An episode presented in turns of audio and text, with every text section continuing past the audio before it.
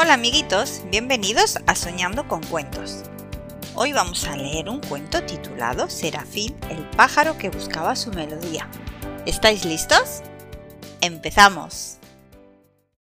Serafín no era un pájaro igual a los demás. Nació con las plumas oscuras, un solo ojo y un trinar por educar. En cambio, sus hermanos eran rubios, de hermosos ojos azules y con un dulce piar al cantar. Por eso le llamaban Serafín, el desafinado, porque era diferente, y así se sentía. Cada vez que miraba su reflejo en los charquitos de agua, sentía pena de sí mismo. Por eso un día decidió marcharse y hacerse un nido dos ramitas más arriba que sus hermanos. No se sentía integrado. Estando en aquella ramita apartada, empezó a sentirse muy triste, hasta que un día llegó una visita. Hola, pajarito. ¿Qué haces aquí tan solito? le saludó una simpática garza. He dejado mi casa y a mis hermanos porque no soy igual que ellos. Me he construido este nido aquí para estar solo, porque solo estaré toda mi vida. No sientas tanta lástima de ti mismo, pajarito. En lugar de estar lamentándote aquí, ¿por qué no intentas descubrir lo bonito que hay en ti? Todos tenemos algo único y especial. Cuantas más aventuras vivas, más cosas buenas descubrirás de ti mismo, Serafín.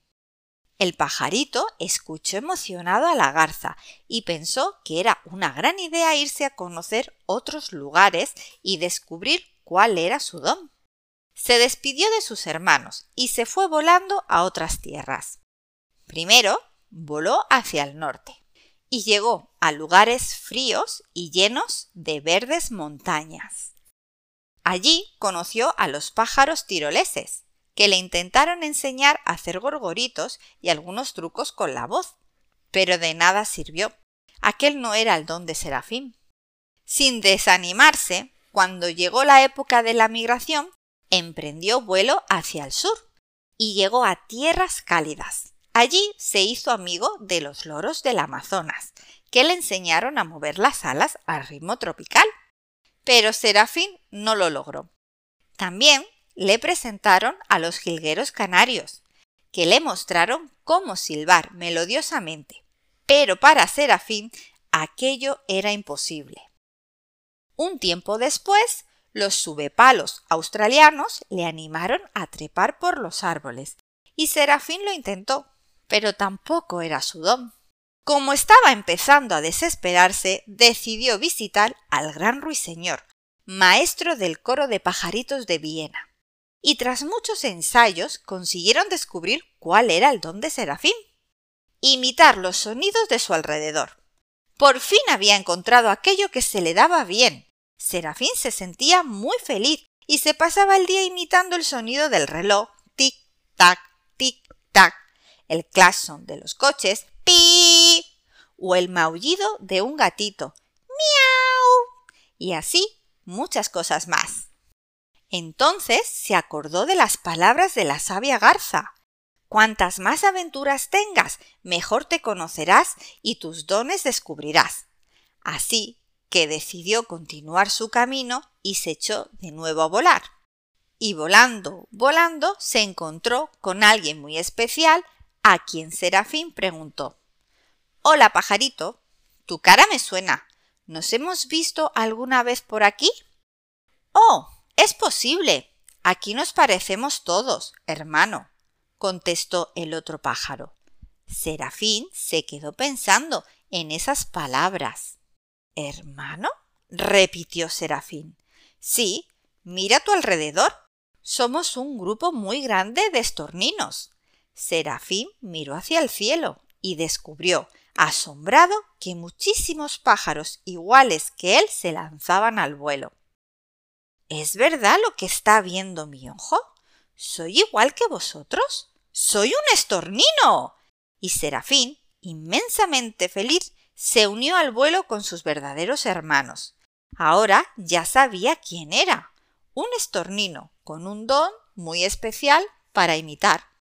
Emocionado, Serafín quiso volver a visitar a sus antiguos hermanos, los pájaros rubios para contarles su gran descubrimiento. En su casa todos le recibieron con las alas abiertas. Incluso una linda pajarita le revoloteó alrededor intentando enamorarlo. Y Serafín no se pudo resistir.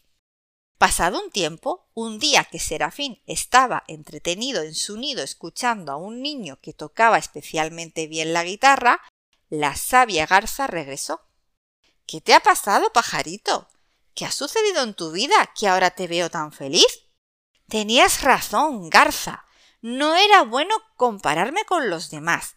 Tenía que encontrar mi propio don.